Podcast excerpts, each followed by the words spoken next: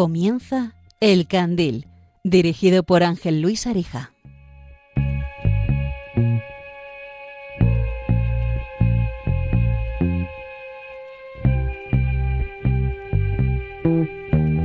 Quiero que veas el atardecer cuando el sol empieza a caer y tras él las farolas se encienden, el cielo se prende y se tiñe de tonos pastel. Que tengas el mundo a tus pies y también de montera. Que sepas seguir las pisadas sabiendo el peaje que tiene querer dejar huella. Que nada te ciegue, a menos que sea otra mirada. Que llegues, cierres los ojos, los abras y veas la Buenas noches. Bienvenidos a todos a El Candil, dirigido por Ángel Luis Arija. Y antes de nada, déjenme darles las gracias a todos los que han participado en estos últimos programas que hemos emitido El Candil en directo. Esta noche no tenemos esa suerte. Va a ser un programa grabado, pero no por ello peor. Y vamos a contar con invitados de lujo. Pero antes de nada quería darles las gracias por, por haber participado activamente y quería empezar con un testimonio que nos ha llegado por WhatsApp al 667 15 45 51, que es un poco lo que buscamos en, en el Candil, que ustedes participen y que hagan también el programa junto conmigo, junto con los invitados que tenemos cada noche. En el último programa estábamos hablando sobre la fidelidad y nos llegó el siguiente testimonio. Hola, buenas noches Ángel. Me llamo Eduardo y quería hablar sobre mi experiencia de, con respecto a la fidelidad, la fidelidad en pareja, que lleváis hablando varios programas de, ella y, y, bueno, es un valor eh, ahora mismo en la actualidad muy importante en mi vida. Y precisamente es un valor muy importante porque, porque yo he sido en numerosas ocasiones infiel, infiel a mis parejas. Y, y solo puedo decir que esas infidelidades nunca, jamás me trajeron felicidad. Todo lo contrario, me trajeron soledad, me trajeron cabreo, me trajeron ira, me trajeron tristeza. Entonces, nunca, nunca fue algo de lo que me sintiera orgulloso. Y, bueno, con el paso del tiempo he podido comprender que lo hice porque, porque simplemente era, era inmaduro y no veía que eso lo único que me hacía era, era mal a mí y mal a mi pareja, por supuesto, a las cuales, pues bueno, pido disculpas, por supuesto, porque no me jacto de, de ello. Pero, pero bueno, gracias a Dios, hoy por hoy tengo, estoy casado con una mujer increíble, a la que por supuesto le seré fiel hasta que la muerte nos separe, porque podré cometer muchos más errores en mi vida, muchos seguro, pero el de ser desleal, no, no, ese, ese ya no lo voy a cometer, porque solo trae desgracia, solo trae malestar y, nada, es todo lo contrario a la felicidad. Eh, así que bueno, básicamente esa es, esa es mi experiencia, espero que, sirva de, algo y, bueno, que muchas gracias por, tu programa, por el candil, porque eh, lo llevo escuchando desde el principio y, remueve muchas emociones, remueve mu muchas, eh, muchos aspectos internos, de, de, por lo menos para mí, y solo puedo darte las gracias por, por este programa, Ángel. Que siga mucho tiempo y que tengáis buenas noches todos, que os deseo lo mejor. Un abrazo muy, muy grande. Gracias, de verdad. Muchas gracias Eduardo, por tus palabras, por este testimonio tan bonito y creo que es de mucha ayuda también, ejemplarizante para todos nuestros oyentes y para mí también. Me gustaría empezar repitiendo este número de teléfono al que pueden ustedes hacer un testimonio como el que ha hecho Eduardo y que he tenido a bien poner para abrir el programa de hoy. En el 667 15 45 51 pueden participar con sus audios, también sus mensajes de texto al 667 15 45 51. Ese teléfono está abierto desde ahora mismo hasta, bueno, pues las próximas semanas que se emita el siguiente programa que corresponderá al mes de noviembre. En este programa del mes de, del mes de octubre me gustaría también darles otras herramientas para poder participar que son por correo electrónico en el candil arroba a través de nuestra página de Facebook y de Twitter del candil de Radio María, también como les he comentado por mensaje de texto y por mensaje de WhatsApp, especialmente los audios, ¿verdad? Que en, en la radio es lo más conveniente, digamos, o lo más propio. Pero hoy quería presentarles a los invitados que vamos a tener.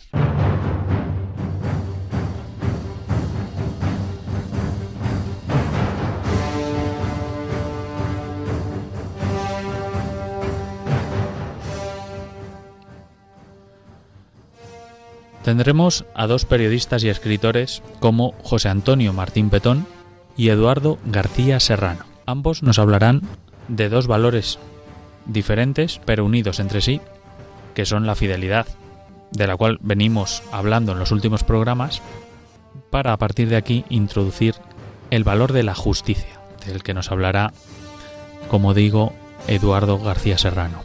No se pierdan el programa porque no les va a defraudar, igual que ellos no me han defraudado a mí en estas entrevistas.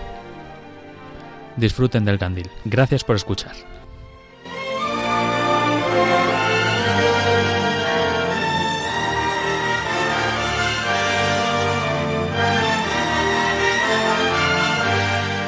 Desvelarte con el candil. Pues en la sección de Desvelarte de esta noche en el candil ya saben que es una sección de arte, que hablamos de literatura, de cine, de historia. Y también, ¿por qué no? He pensado en hacerlo como parte de arte en el deporte y en el fútbol. Ya lo hicimos una vez con, Nacho Peña cuando le entrevistamos acerca de, Maradona. Pero esta vez tengo a un periodista, comentarista, escritor, representante, futbolista. Puede ser, puedes ir diciendo cosas y al final no acabas de, de escribirle nunca. Que es José Antonio Martín Petón. Buenas noches. ¿Qué tal, Ángel? Buenas noches. Muy contento de que estés con nosotros en el Candil, en el Candil de Radio María. Y no, soy yo muy amigo de, de hablar benevolencias de, de, los entrevistados. Vámonos al salomillo. Vamos al caviar además de, bueno, de, escritor y todo esto que, ustedes saben, tiene, tiene algo en común eh, José Antonio Martín Petón con este programa, que es que me acuerdo que hacía un programa que se llamaba El fútbol tiene música, con José Núñez, y lo hacía también, según me han chivado, a la luz para, para, para meterse en el papel, lo hacía a la luz de un flexo para, para poder mimetizarse bien con, con el entorno. Esto me gustaría hacerlo a mí también con un candil, solo que no sé si en algún momento pueden estallar eh, los sistemas de inífugos y, y, liar la parda ahí en, en Radio no, María. Seguro que no, pero si consiguieras que eso sucediera, imagínate qué noticia de portada en la prensa. Bueno, yo te echo las culpas a ti. Radio María estalla el candil de Ángel Arija. Madre mía. Si no hablan de nosotros por una cosa, que hablen por otra, ya sabes. Están nuestros clásicos. Sería... Aunque sea mal. Sería bueno. Bueno, me gustaría preguntarle muchas cosas a, Petón de, su vida y demás, pero no voy a hacer como aquella entrevista que hizo con Gonzalo Altozano hace, hace unos años en Intereconomía, que fue, fue muy buena. Y es que me he encontrado un montón, mm, Petón, me he encontrado un montón de morralla por internet acerca de esto de la fidelidad. Me he encontrado a psicólogos que consideran que la fidelidad o incluso la lealtad es algo malo o puede ser algo malo. Entonces yo le he pedido a Petón que nos cuente la historia de la lealtad o de la fidelidad a unos colores por parte de, alguien cercano a él o de alguien que él conozca en profundidad porque, porque tiene un gran bagaje en este sentido. Eh, es verdad que el matiz que ya habéis eh, tratado alguna vez en el candil eh, entre fidelidad y, lealtad es mucho más sutil de lo que los grandes eruditos, un poco a la violeta, se empeñan en contarnos. al final yo creo que, que se diferencia simplemente en que el fiel está a tu lado siempre, hagas lo que hagas, o estás al lado, tú eres el fiel de alguien, haga lo que haga, y el leal es aquel que es capaz de llevar la contraria. Decirle, no, no, esto es una cagada y lo estás haciendo fatal. Hmm. No tienes que hacerlo. Yo creo que es eh, un punto de grandeza mayor hay en el leal, que es capaz de arrostrar la dificilísima tarea de decir que no, que al final es lo que verdaderamente hace libre al hombre. Saber decir que no, poder decir que no y atreverse a decir que no, en todas y cada una de las circunstancias de la vida. el fútbol nos ha dado cientos de ejemplos. En, Inglaterra es que no te puedes reducir a un eh, solo caso. Ya me Están salpimentados los estadios, sus cercanías, de estatuas de bronce de jugadores que, desde Billy Wright en el West Ham, bueno, es que eh, están por todas partes. Defendieron los colores de un solo equipo. Un solo equipo. Toda su carrera. De hecho, hay una figura ya eh, cada vez más complicada repetirse, pero institucionalizada en el fútbol inglés, que es jugador de un solo club. En España, eso también ha sucedido. Y yo, en el perfil de mi teléfono que tú has visto, Ángel, eh, estoy al lado de dos de mis ídolos. Yo he tenido el privilegio de ser amigo luego, y en algún caso muy amigo, y en algún caso luego contaré la extrema anécdota de acompañarle hasta el instante final de su existencia. Hablo de Miguel San Román, hablo de Adelardo Rodríguez Sánchez, hablo también de José Eulogio Gárate. Eh, los tres jugaron en un eh, solo equipo después de haber pasado en el caso de José Eulogio por el Eibar y el Indauchu, pero en primera división solamente jugó en un equipo toda su carrera hasta que un hongo, la entrada de un contrario, eh, le hace una herida, el campo tenía allí perdido un hongo criminal que se le metió en la rodilla y casi le tienen que amputar la pierna. Al final tuvo que dejar de jugar al fútbol, no había cumplido 32 años. Caso Miguel San Román, siempre desde juveniles en el Atlético de Madrid. Un caso maravilloso, extremo de lealtad. Porque Miguel tiene un récord, Ángel, incomparable, nadie lo puede batir. Es, el hombre que más veces ha sido suplente en la historia del Atlético de Madrid sin jugar y nadie lo puede batir. Porque en los 11 años en los que él estuvo en el Atlético de Madrid solo fue titular uno, de verdad, de verdad, titular uno, la temporada 1966, la primera del Calderón, con Otto Gloria, y todas las demás era el único suplente, porque entonces no había cambios. Solo estaba el portero suplente, el puesto de San Román. Así que se tiró 11 años siendo el único suplente sin jugar. Eso no lo va a tirar nadie. No, no, no. Pero era tan extraordinariamente importante para el equipo que un día, bajando a Madrid el año que la Leti se jugaba la liga bajando desde el Escorial, de la concentración, después de haber ido a misa con el padre Pablo, el capellán del club por la mañana, de haber comido en aquel eh, hotel Felipe II, de coger el autobús. En pleno autobús le dice el conde de Cheles, que era el delegado del equipo, al entrenador, Domingo Balmaña. Eh, mister, un instante nada más. Nuestro portero de reserva es San Román y usted ya no lo lleva ni de segundo, lo pone de tercer portero. Que sepa que todo esto que nos está pasando, todos estos últimos empates y que no terminamos de ganar, quizá no tenga nada que ver, pero la alegría que le da San Román a este grupo, no hay nadie en el mundo que se la pueda dar. El otro que era catalán, Domingo Balmaña, un histórico del pueblo español, se cayó, no dijo nada, pero aquel mismo día en el banquillo estuvo San Román y el Arte de Madrid fue campeón de liga. La importancia de un futbolista por el amor que puede dar a sus colores y a su escudo simplemente transmitiendo felicidad desde el sitio más difícil para cualquier jugador de fútbol, que es el banquillo. Porque nos volvemos, Ángel, de verdad, psicópatas. Cuando no jugamos, porque el míster nos margina. Y no jugamos, no es que te deje un día, sino que vas a ser suplente constantemente, o te lesionas, o te expulsan, te, te vuelves un tarao y los primeros que lo pagan son los próximos. Pues en el caso de Román, todo lo contrario. Era un cascabel para todo el equipo. Y Adelardo, ¿qué te voy a contar? Adelardo eh, podía haber jugado en cualquier equipo del mundo como estrella, pero estrella absoluta, total. Tiene el récord de partidos jugados con el Atlético de Madrid y uno imbatible también. Es el futbolista, el capitán del club que más trofeos ha levantado. Entre ellos la Copa del Mundo, la Copa Intercontinental. Adelardo, otro prototipo de valores al que yo adoro y he tenido la oportunidad de, de estar muy cerca de él desde hace 20 años. He vuelto a tener la oportunidad de estar con el tipo al que Ángel, cuando yo no me comía eh, las judías verdes cuando tenía cinco años, eh, la chica que, que estaba en casa con nosotros, Toña, que era extremeña y muy lista, se enteró de que ella era de Zafra, que el capitán o que el jugador del Atleti ese porque que yo quería la camiseta igual que él y tal y que se llamaba Belardo también era extremeño. Me dijo que era su primo y que él comía judías como un salvaje. No sabes la, la de judías que me he zampado por Adelardo. Te pasaron a gustar de, de repente. De golpe.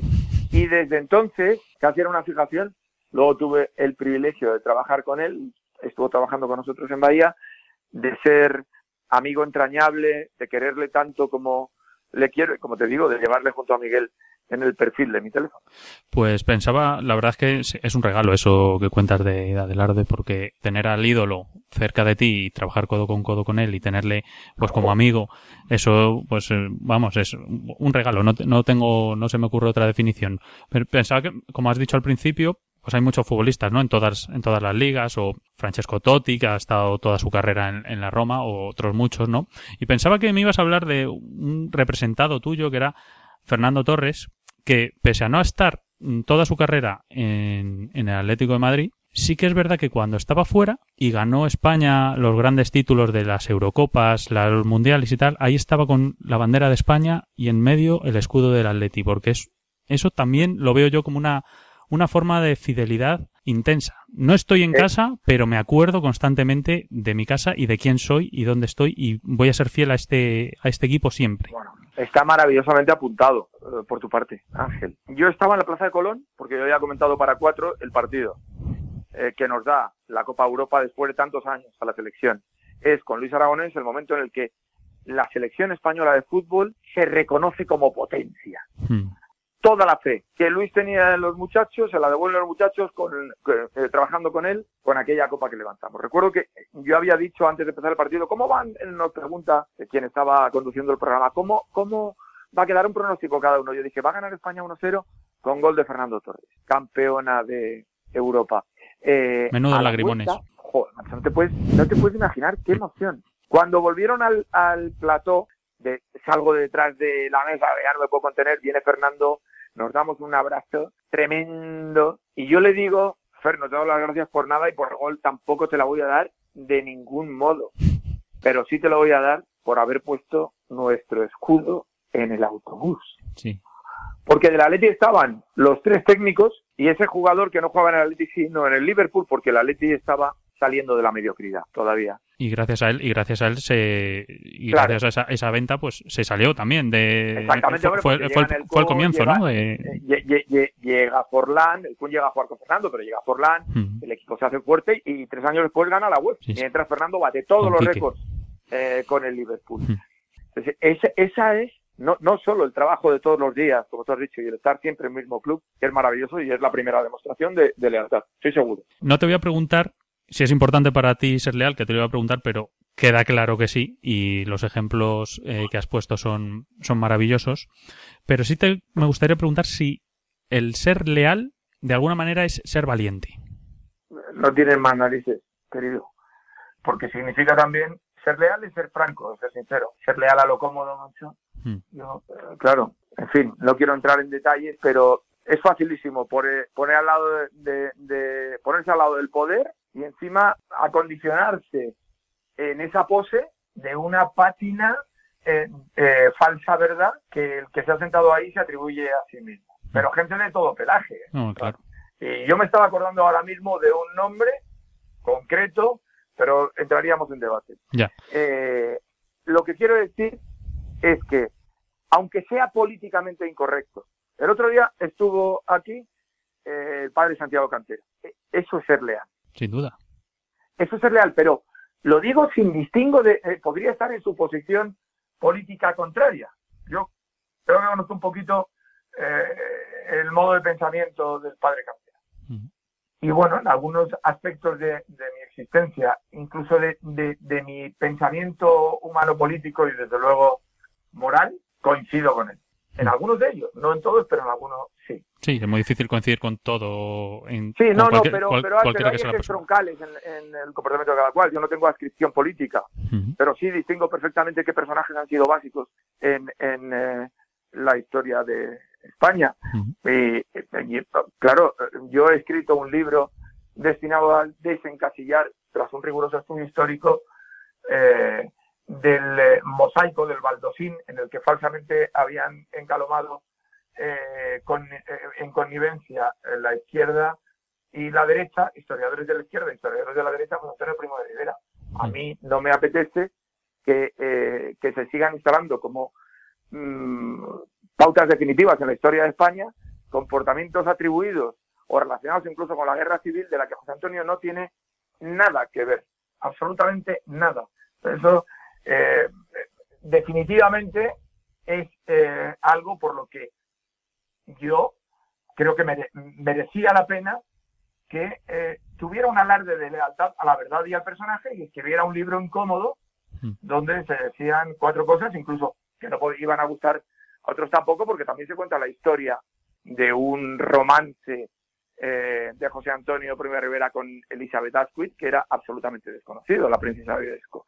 Hmm. Eh, lo que quiero decir es que yo podía decir, conozco todo esto, lo sé, eh, no es justo que alguien que buscaba una fórmula de síntesis, eh, que unas españoles, en lugar de separarlos, en lugar de dividirlos, se le asigne un papel distinto en la historia de España por los que están interesados en que eso sea así. Y te digo, mi, único color político es el cooperativismo. No tengo ningún otro. No soy falangista, no, en absoluto. Pero conozco la historia, conozco muy bien al personaje y lo que le rodeaba. Y me parecía una deslealtad no escribir sobre él, hmm. sabiendo todo lo que yo sabía. Y alguna cosa más que ahora sé y que también se publicará en su momento.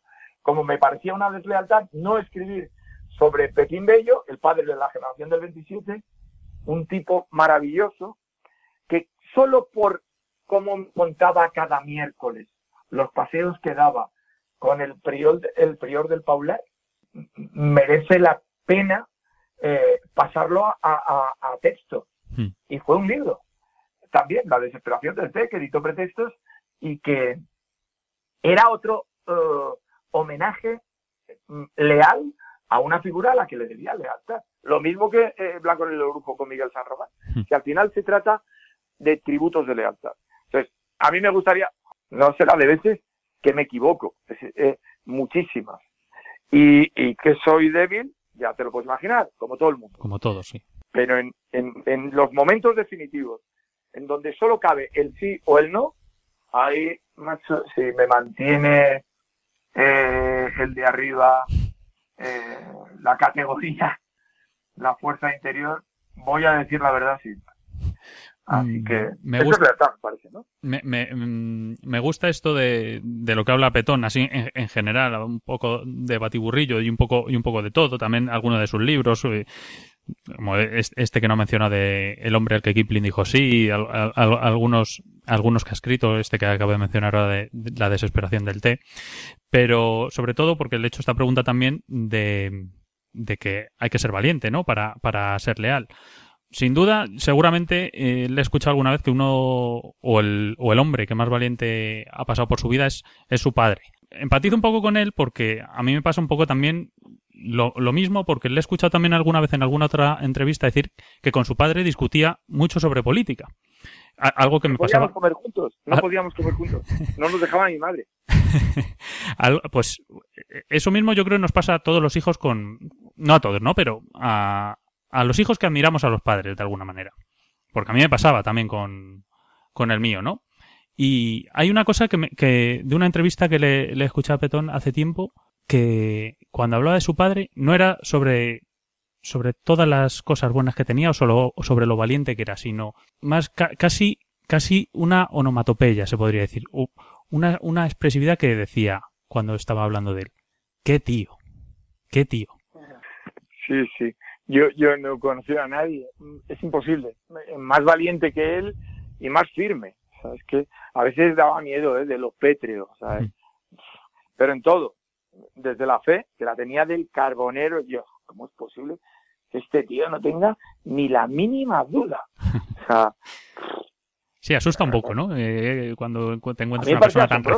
Sí. A mí me parecía asombroso, Ángel. Sí, asombroso. O sea, yo, es que y mi cabeza no da para entenderlo, te lo, mm. te lo digo de verdad. Sí, sí, sí, sí claro, porque es, una persona eh, diferente a la que admiras y, y, que hay cosas que le admiras tanto porque, porque no es como tú, entonces lo admiras. claro, claro, claro, claro, Oye, y, y, en frío, si yo me, me gustaría infinito ser así también. Claro, claro, eso es. es que cago en 10, que, es fuerte, ¿no? Sí. Es decir, no, no, esto es así porque es así. O sea, mm. Dios existe. y, y tú que estás con tus dudas mm, siempre, claro, y bueno, que todos tenemos hasta hasta el, el, más ciego en fe las tiene, pero bueno, papá, si cómo va a existir, dime por qué. Pues, pues bueno, y ahí empieza y ahí empieza el debate, ¿no? Claro, no, bueno, yo, claro, e, en ese asunto de eso tampoco discutíamos demasiado porque, porque al final eran dos posiciones, una mucho más analítica, que era la mía, Mm. quizá contaminada, hubieran dicho en, en otro tiempo por, por un carácter que pone en solfa absolutamente todo Mm. constantemente. Yo me pongo en solfa a mí mismo Mm. constantemente, o sea que tampoco tengo una excesiva fe en mí mismo.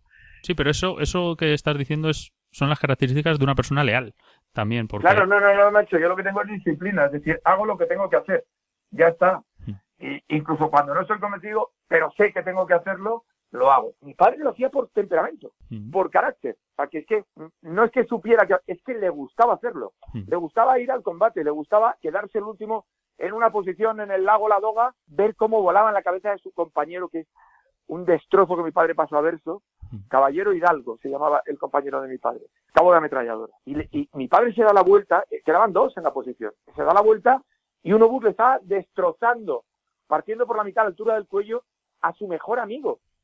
Mi padre, sal- salpicado por la, por la metralla, queda inconsciente, llegan los soviéticos y no le apiolan ahí mismo porque deliran ruso, necesitaban gente que hablara. A ver qué pasa con este, se lo llevaron allí, eh, tenía una herida en la, en la, llevó metralla en la, en el pómulo toda la vida, eh, en la espalda, en la pierna izquierda, heridas varias, pero sobrevivió y estuvo 11 años en los campos de concentración. Ángel Salamanca, Fernando Vadillo, eh, José María Carreira, que le hacen protagonista de sus libros, coinciden en que es el hombre que más huelgas de hambre le hizo a Stalin. ¿Tú te imaginas lo que de estar 11 años, alejado de los tuyos, te has ido con 18, vuelves con 31, vuelves con 31 después de haber estado dos más de combate, o sea, son 13 años los que te tiras allí. Mm. Y tener la fortaleza de cuando han pasado 10 años, seguir cantándoles tus canciones en lugar de aceptar el plato de gachas porque no estás recibiendo la correspondencia que sabes que están mandando de España y que a los otros prisioneros de otras nacionalidades les llega. Pues eso Pues es tener, iba a decir una, Eh, eh. una, una, una palabra fuerte, porque es, es de- es de una categoría, a mí me lo parece, de, Pues sí. de, de una, y, y claro, estamos hablando todo el rato de lealtad. Mm. Yo, macho, mi, mi, mi padre no era expresivo, pero me imagino que tenía que estar, tenía motivos para estar satisfecho de sí mismo, y por eso cuando yo digo que no he conocido a nadie tan valiente como él, Mm. a un héroe como él, a, a alguien que, además de todo eso, es capaz luego de no alardear jamás, no hablar nunca de todo aquello. Y simplemente, como yo, eh, enterarme al final de su vida que se volvió más locuaz, pero al final, final, Mm. o porque te lo contaban los amigos, o luego porque lo has leído, pues es tremendo. ¿no? Es, es otro regalo. Pues eh, está lleno de regalos, Petón, por, por la vida. Se- Todos estamos te- llenos de regalos. Te van, te van apareciendo, sin duda, sin duda. Estoy Todos total- estamos llenos de regalos. El primero es el de la propia existencia. Mm. Que no somos amebas, no somos eh, coliflores, no somos amapolas del campo, ni siquiera cisnes. Mm.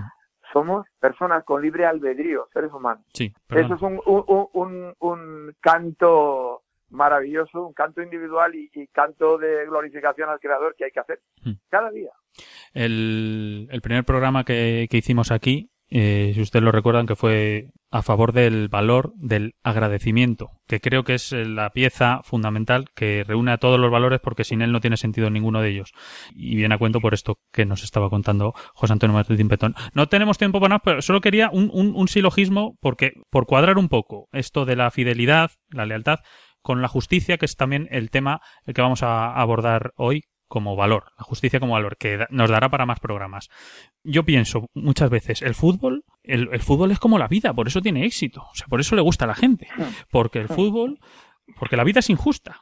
Entonces, el, el fútbol es injusto, que es esto de ganas. Algunas veces ganas y te lo mereces, pero cuando ganas sin merecerlo y ya no te acuerdas, o cuando pierdes y te lo mereces, que, que tampoco te pretenden acordar, o cuando pierdes y no te mereces haber perdido. O sea, es, es la vida, el fútbol es la vida. No, pero mira, yo, yo eh, y más en estos tiempos en los que el Atleti está acostumbrándose y acostumbrándonos a ese tipo de victorias en los últimos minutos, Mm. eh, cuando parece que todo está perdido, algo que era inusual en nuestra existencia. O sea, Mm. que es que nosotros perdíamos en, en los últimos, Sí, sí. o, o- o yo recuerdo haber perdido citas importantísimas en los últimos minutos, pero una racha de ganar tanto al final, de sentirte poderoso y de, bueno, ya vendrá nuestro gol y tal, significa mucho también y convendría un estudio detenido. eh, y que pone al Atleti arriba del todo, porque es un equipo que va a tener unos años muy buenos, por delante muy buenos, muy buenos, muy buenos. Yo lo comparto con ser, haber sido y seguir siendo. Siempre me lo preguntan, ¿tú de, de qué equipo eres? ¿Del Atleti o del Huesca? Yo soy seguidor del Atleti de Madrid a muerte y jugador del Huesca hasta la muerte, porque yo jugué 10 años en el equipo, era el capitán del Huesca y, me siento un capitán del Huesca. Eh, trabajo para el club, soy presidente de la fundación y, un poco creador de ese Huesca, que era un equipo de tercera división, mm. eh, o de segunda cuando estaba yo, de aquella categoría que no tiene nada que ver con la Liga de Fútbol Profesional.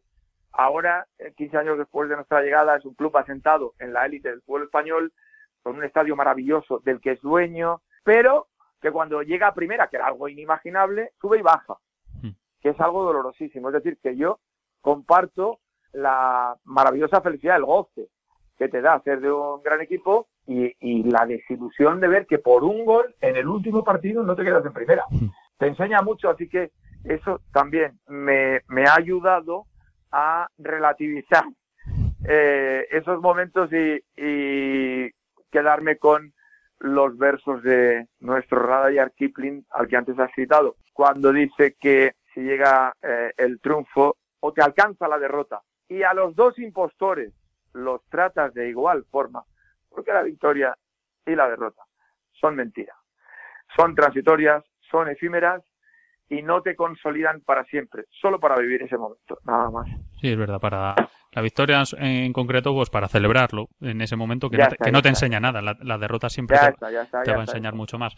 Mm, antes he dicho al principio de la entrevista que no me gusta pues alardear de quién tenemos en el programa y, y que no me gusta pues pues piropear ¿no? a, a nuestro invitado, pero es que si Leonardo da Vinci se reencarnara una persona que hablara de fútbol, sería en José Antonio Martín Petón. Porque lo, porque lo hace tan bien que es que, que, que, que, nos da para hacer el candil todas las noches si quisiéramos. Yo, pero... yo te, lo agradezco, vamos, muchísimo te lo agradezco, pero ten la seguridad de que no se reencarnaría en mí eh, Leonardo da Vinci. Pero con que se reencarnara en mí eh, tranquilamente. Cualquiera de los jugadores que hicieron la camiseta del, del Atleti de Madrid, eh, los hermanos Olaso, Pololo, Gomar, Monchín Triana, antes de la guerra, o los chicos que hicieron crear, nacer aquel equipo en 1903, hmm. con eso, eso te lo firmo al pie. Bueno, no voy a decir que así sea, pero pero ahí, ahí, ahí queda dicho, ¿eh? Queda, va a quedar grabado. Muy bien, Ángel. eh, José Antonio Martín Petón, eh, un placer tenerte aquí con nosotros. Muchas gracias por participar en el Candil de Radio María y que siga yendo todo muy bien. A ver si te da tiempo a hacer todo, porque es que estás, eh, estás en todos lados. Cada vez que pongo la tele, bueno, y, lo encuentro en todos lados. Digo, pues este hombre no, no, no dormirá. No sé cómo, no sé cómo lo hace. Sí, duermo poco. Eh, tengo que tener cuidado con eso, es verdad. Hacer bien en en decírmelo a mí, porque conviene ir, es verdad, ¿eh? ordenando un poquito mejor el tiempo. Tienes razón. Muchas gracias por tu participación, José Antonio. Te mando un abrazo muy grande, Ángel. Y otro para ti. Un abrazo. Entre el cielo y el suelo hay algo con tendencia a quedarse calvo de tanto recordar. Y ese soy yo mismo, es un cuadro de bifrontismo que solo da una faz. La cara vista es un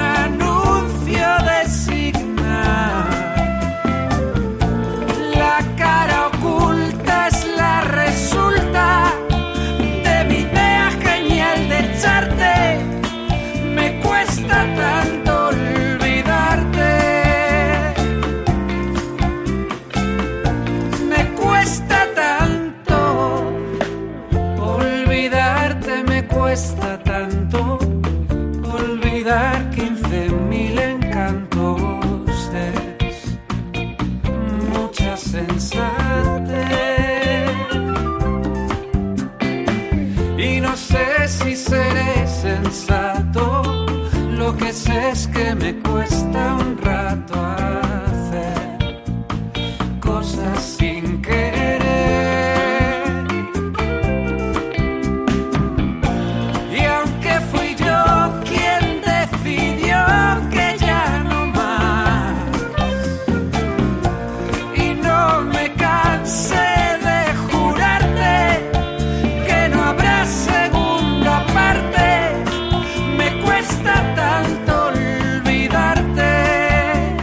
Están escuchando El Candil con Ángel Luis Arija. Ahora tenemos el placer de contar con Eduardo García Serrano, que como todos ustedes saben es un excelente periodista y no menos bueno escritor. Y en este programa que venimos eh, hablando un poco de la fidelidad, también quería introducir el valor de la justicia. Quería hablar un poco con Eduardo García Serrano acerca de, de, la justicia social o de, por lo menos, una visión de la sociedad que a mí personalmente me gusta. Entonces, por eso lo he invitado y tenemos la suerte de que ha dicho que sí. Así que muchas gracias, Eduardo García Serrano, y buenas noches. Hombre, gracias a vosotros y, y muy buenas noches. Es un placer estar en Radio María uh, en general y contigo muy en particular. Uh, el honor es mío. Muchas gracias, Eduardo. Eh, Petón se me ha ido un poco por las ramas, como, como, como, como, todos le conocemos ya, pues bueno, se me ha ido un poco por las ramas sobre si la justicia... Como, como todos los del Atleti. Ya, sobre si la justicia y el fútbol van de la mano, o, o todo lo contrario, o mejor dicho, si, si la vida y el fútbol se parecen porque son injustos los dos, de alguna manera. Entonces, bueno, se me ha ido un poco por la ramas, se me ha escapado vivo, por así decirlo. Entonces, que, yo quería preguntarle a Eduardo García Serrano si en parte tenemos que creer en una justicia divina casi porque no nos queda más remedio, porque deja mucho que desear la justicia humana que tenemos. Bueno, a mí no es que me quede más remedio, yo soy profundamente creyente y por lo tanto uh, la justicia divina es mi norte y guía. Uh, todo lo que sea uh, la justicia de los hombres que no esté inspirado en la justicia divina no es justicia. Y a las pruebas me remito. Eh, en España padecemos eh, una ausencia absoluta de justicia, una arbitrariedad total del capricho político de, de, los partidos, tanto en la oposición como en el gobierno, y así nos luce el pelo. Eh, mira, uh, sin justicia no hay nada. Sin justicia social, que es a la que tú te refieres, que para mí es la más alta expresión de la justicia, al margen de la justicia penal, la justicia administrativa, mercantil, etcétera, etcétera. Eh, sin la justicia social no hay nada, ni siquiera patria, hmm. ni siquiera patria, que es la cuna del hombre. El hombre tiene dos madres, la madre de sus huesos, ¿eh?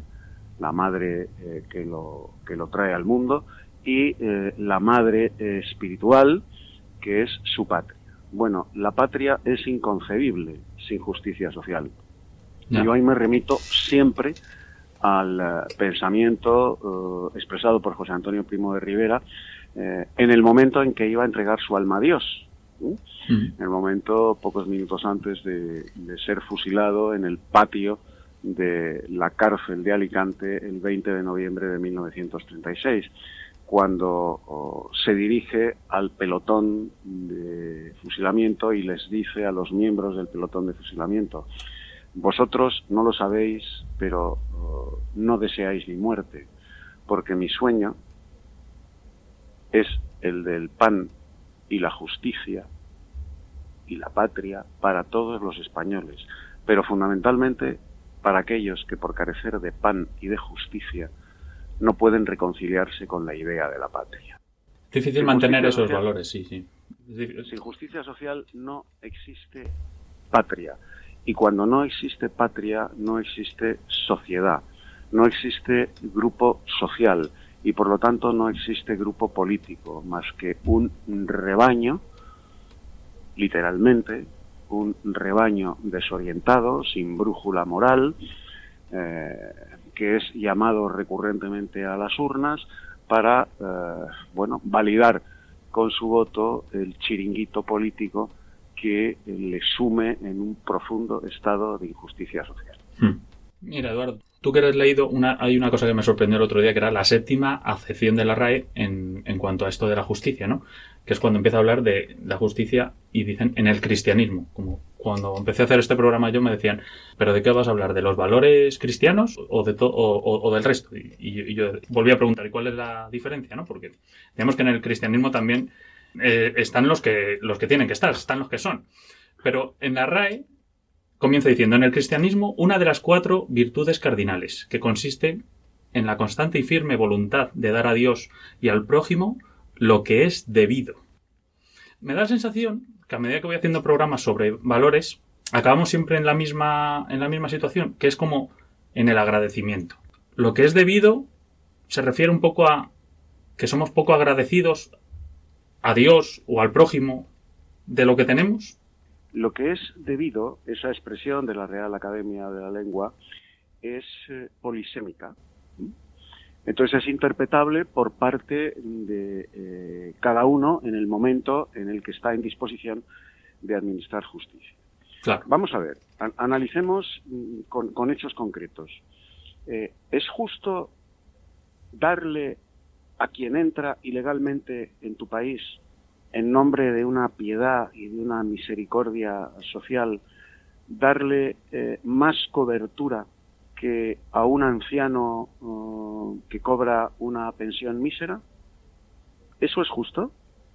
¿Es justo que un inmigrante ilegal, sin la más mínima vocación de trabajar, y me remito a San Agustín, solo debe comer el que trabaja? Mm. San Agustín, ojo, ¿eh? solo debe comer el que trabaja. ¿Es justo darle más cobertura social a un inmigrante ilegal que a una viuda española? ¿Es justo dar con prodigalidad aquello que tú estás obligado a administrar para quienes han contribuido con su esfuerzo, con su sudor y con sus impuestos a construirlo, dárselo a quien no ha contribuido con nada, sin edie. ¿Eso es justicia? No, es que muchas veces interpretamos un mal concepto de la caridad un mal concepto de la misericordia, a la que los, agnósticos y los laicos llaman solidaridad, ¿eh? Eh, a través de esa mala interpretación de la caridad y de la misericordia, le estamos negando el pan y la sal de la auténtica justicia a quien realmente lo merece. Claro, pero Eduardo, ¿hasta dónde podemos permitirnos ejercer la justicia sin pasarnos, como en el precio justo? ¿Hasta dónde podemos permitirnos ejercer la justicia para de alguna manera contentarnos o al menos, mm, sin llegar a, la justicia divina que hablábamos antes, darnos por satisfechos. ¿Hasta dónde? ¿Cuál es el límite ese de la justicia? Se lo podemos y, y, otra cosa que, a mí me, perturba de alguna manera es todos los jueces todos los jueces son válidos para, para esto tienen un criterio unigénito para, para, para, para esto porque no no en absoluto vamos a ver el límite está en la propia definición de la justicia que es justicia dar a cada uno lo que le corresponde. Hmm. Ergo, justicia es también no otorgar a determinados individuos lo que no les corresponde, porque eso es en sí mismo un acto de injusticia. Claro, eh, disfrazado de solidaridad, pero un acto de injusticia. Esto ya... Cuando se le da a alguien algo que no le corresponde, estás perpetrando un acto de, de injusticia absoluta en nombre de la tan cacareada solidaridad. Sí, cuando le das a ese es el límite. Cuando le das o cuando o no hacer nada por, por cuando, cuando el otro lo coge y tú te quedas impasible, como me, estoy acordando de, las casas ocupa, ¿no? Por ejemplo. Claro, efectivamente. O sea, ¿es justo proteger al ocupa desde un punto de vista legislativo y legal, jurídico y policial, proteger al ocupa frente a la víctima del ocupa? ¿Eso es justicia? ¿Qué es más justo? proteger al ocupa frente al propietario de la vivienda que ha sido asaltada y que se queda en la calle con una mano delante y otra detrás, o mandar a la Guardia Civil a que a los cinco minutos saque al ocupa de grado o por la fuerza y le restituya a la víctima el bien que le ha sido ocupado por la fuerza e ilegalmente, que es más justo, esto último que acabo de decir o lo que acaba de hacer el Parlamento negándose a endurecer las leyes contra la ocupación ilegal. ¿Qué pues es más justo? Yo creo que eh, nuestros oyentes no tendrán la menor duda.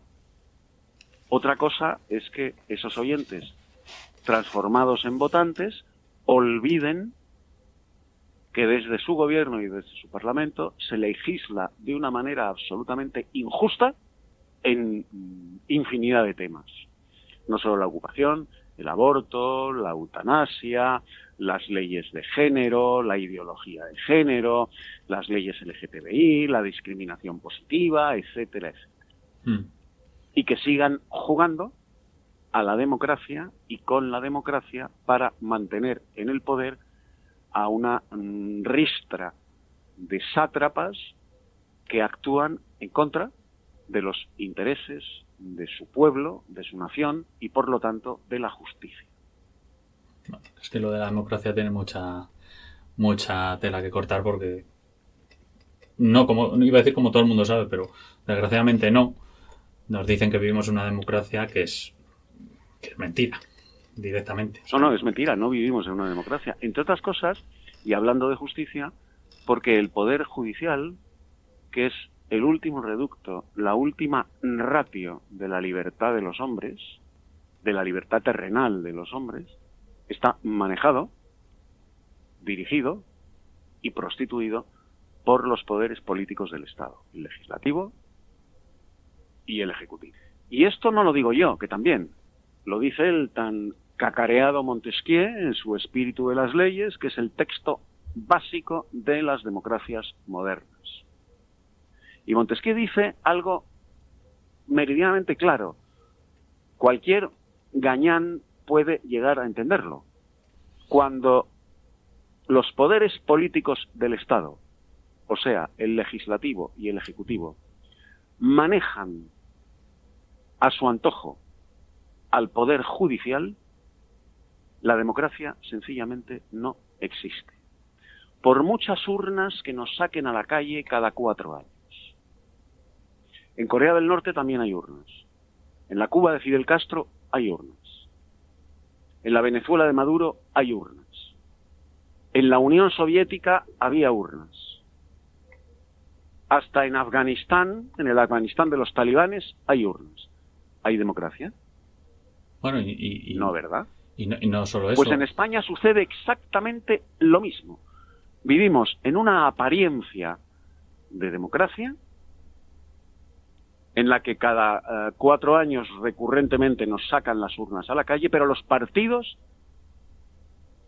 se dan de bofetadas por manejar, por controlar hmm. el poder judicial, cuya independencia es la garantía de la libertad y, por supuesto, el certificado de que la democracia es como Dios, Pericles y Montesquieu mandan. Me estoy acordando también de, de, otra cosa que pasa que yo me hago cruces cuando, cuando, cuando cada vez que la veo, y todavía no me la explico muy bien, que es que si la de los tres si los tres poderes están divididos y la justicia, lo que manda la justicia va a misa, por así decirlo, ¿cuántas soluciones otorga el gobierno? ¿Para qué vale la, justicia si luego hay en, en cada legislatura mil, dos mil, tres mil, cuatro mil? pues el propio gobierno puede absolver a un delincuente. Sí, claro, el, indulto es eh, potestad eh, exclusiva del gobierno. Entonces, y a para, de esa herramienta, para que está la justicia, el gobierno puede vulnerar eh, las sentencias de los tribunales de justicia, como acaba de hacer con los criminales, y subrayo, criminales que el 1 de octubre de 2017 trataron de asesinar a España por amputación de Cataluña en un referéndum eh, palmaria y manifiestamente ilegal. Bueno, pues el gobierno, cuatro años después, los indulta. ¿Los indulta por qué? Porque a él le conviene políticamente, hmm. porque está negociando con los separatistas catalanes para que los separatistas catalanes le apoyen en la votación presupuestaria en el Congreso de los Diputados. Y como le conviene, los indulta. Hmm. Y además disfraza el indulto con un insulto intolerable a la justicia y a los jueces que condenaron a estos canallas, diciendo que ha llegado el tiempo de la concordia, que se acabó el tiempo de la venganza. O sea, que está llamando jueces de horca y cuchillo a los magistrados que condenaron a los golpistas separatistas catalanes, que fue un acto de venganza y que este tiempo, que es el que yo administro, es el tiempo de la concordia. ¿La concordia entre quién? Pues la concordia entre los que odian a España y los que España les importa un carajo. Esa es la concordia que busca Pedro Sánchez con el indulto de los separatistas catalanes. La potestad del indulto, desde mi punto de vista, debía ser eliminada. Hmm. Eliminada porque le otorga al gobierno Claro, la última facultad Eso es, sí. para que en un momento determinado y por un interés concreto, circunstancial, Hmm. indultar a un delincuente condenado por los tribunales de justicia. Hmm. Oye, Eduardo, es- eh, hablando todo esto un poco, nos estamos alejando cada vez más de, de los valores de la justicia con todo esto que, que- que nos cuentas, por querer ser justos con cada uno de nosotros individualmente, por esto de los derechos, no quiero entrar mucho, ¿eh? pero derechos, obligaciones, el no obedecer, la demasiada contemplación, diría. No, bueno, eh, eh, estamos llegando al final de un proceso, pues, eh, de degradación de los valores eh, y de los principios que se inició hace 46 años. Entonces, hoy, hoy, en el final de ese proceso, observamos como todo el mundo, todo el mundo considera que eh, sus caprichos, sus más íntimos deseos, sus caprichos más azarosos, deben ser convertidos en derechos. Claro. Entonces, eh, los partidos políticos, cuyo único interés es ganar el poder y no administrar con justicia y gobernar con justicia, sino ganar el poder al precio que sea, pues escuchan muy bien este clamor de un pueblo sin principios, de un pueblo sin valores, de un pueblo sin brújula moral, de un pueblo absolutamente desorientado, y dan satisfacción a estas demandas. Hmm. Entonces, cualquier capricho que en la calle cobre visos de eh, multitud es inmediatamente elevado a derecho. Ya. Sí, es así. Es así. Entonces, lo estamos viendo, bueno, pues desde, desde el final del confinamiento. Cosas tan absurdas, cosas tan escandalosas desde un punto de vista incluso semántico, no te digo ya conceptual. ¿Cuántas veces he escuchado en los telediarios a los chavales decir, yo tengo derecho a hacer botellón? ¿Cómo que tú tienes derecho a hacer botellón? Alma de cántaro. ¿Desde cuándo el botellón es un derecho? Mi libertad me faculta para hacer lo que quiera. No, mire usted, ¿eh? su libertad no le faculta a usted para hacer lo que usted quiera, en el momento que quiera y como quiera. La libertad es todo lo contrario de eso. ¿Pero de qué estamos hablando? Pues Se estamos ha a- vulnerado el principio de autoridad en todos los sentidos, porque se ha satanizado el concepto de disciplina. Entonces se ha conducido a tres generaciones de españoles a identificar disciplina con fascismo. Claro. Y claro, cuando empezamos por vulnerar la autoridad de los padres en casa, la autoridad de los maestros y de los profesores en el colegio, en el instituto y en la universidad, acabas vulnerando la autoridad de la policía en la calle, de los jueces en los tribunales y de las instituciones en general. Entonces observas cómo en esos macrobotellones estos chavales que dicen, dicen tener derecho a hacer macrobotellón, eso sí, con el consentimiento de sus padres, que son peor que ellos, pues se mofan, escarnecen y ofenden públicamente a la policía, provocándola como si estuvieran en el patio del colegio. Y como la policía sabe que no está protegida por su autoridad, que su autoridad es meramente retórica, Mm. Eso. aguanta a pie firme toda clase de mofas, de befas, de insultos y de escarnios. Porque si la policía eh, actuase con autoridad y por lo tanto con justicia, resulta que quien iba a ser severamente sancionado es el policía que actúa con autoridad y con justicia y no el mequetrefe de 17, 16, 18, 20 años que se ha puesto hasta las trancas de alcohol barato y de chocolate marroquí. Lo vimos el verano pasado con los viajecitos de fin de curso. ¿Quién es el responsable de eso? Los papás que mandan a sus nenes a viajecitos de fin de curso en plena pandemia. Y claro, cuando se infestan y hay que recluirlos en los hoteles, resulta que es que eso es fascismo. Y aparecían todos los papás lloriqueando en los telediarios porque sus nenes estaban recluidos en un hotel en Palma de Mallorca. Oiga, claro, su nene está recluido en un hotel porque ha sido usted tan insensato de en plena pandemia permitirle ir a un viaje de fin de curso, el nene se ha infectado y ahora ¿qué hacemos con el nene? ¿Le dejamos que vaya propagando el virus eh, libremente porque tiene derecho a ser libre? Mm.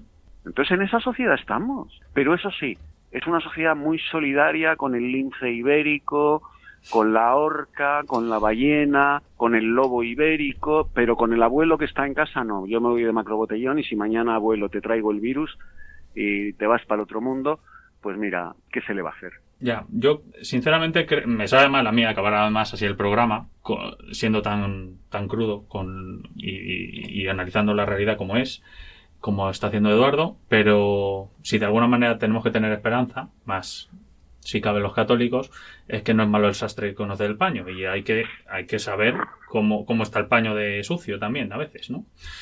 Y, y tenemos que tenemos que decirlo para eso para eso he invitado a Eduardo para que para que nos lo diga sin tapujos como suele hacer él y solo no tenemos tiempo para más Eduardo pero te agradezco infinito que hayas estado aquí con nosotros en el candil de Radio María y que sigas siendo como eres y diciendo las cosas como son muchísimas gracias Ángel un placer estar con vosotros en el candil en Radio María aquí me tenéis para cuando queráis un, un placer también el placer es mutuo Eduardo Eduardo García Serrano que es eh, periodista y, y escritor ha estado en el candil de Radio María esta noche con nosotros. Un abrazo muy fuerte, muchísimas gracias y buenas noches. Buenas noches.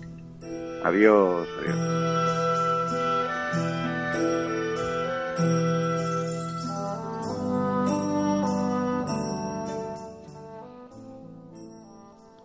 En el siguiente programa, si Dios quiere, seguiremos hablando del valor de la justicia, con nuevos invitados, nuevos colaboradores, o alguno de ellos también repetirá, y a los que les incluyo ustedes. Y lo igual que ha hecho Eduardo al comienzo de este programa, que hemos emitido su mensaje de WhatsApp, su audio de WhatsApp, pueden ustedes hacer lo propio en el 667 15 45 51. Ya saben, sus experiencias, anécdotas, cuentos, algo que venga relacionado con la justicia. En el 667 15 45 51 tienen el micrófono abierto para opinar y participar en este programa del Candil y nada más. Muchas gracias por participar. No se pierdan el podcast de la nueva página web de Radio María donde pueden encontrar este y todos los programas de la parrilla de la Radio de la Virgen, de Radio María. Muy buenas noches y que Dios les bendiga. Quiero que nos volvamos a ver. Déjame ver cómo me ven tus ojos. Quiero decirte que si hablamos de mirar, los ojos son de quien te los hace brillar. Quiero que nos volvamos a ver. Han escuchado en Radio María El Candil, dirigido por Ángel Luis Arija.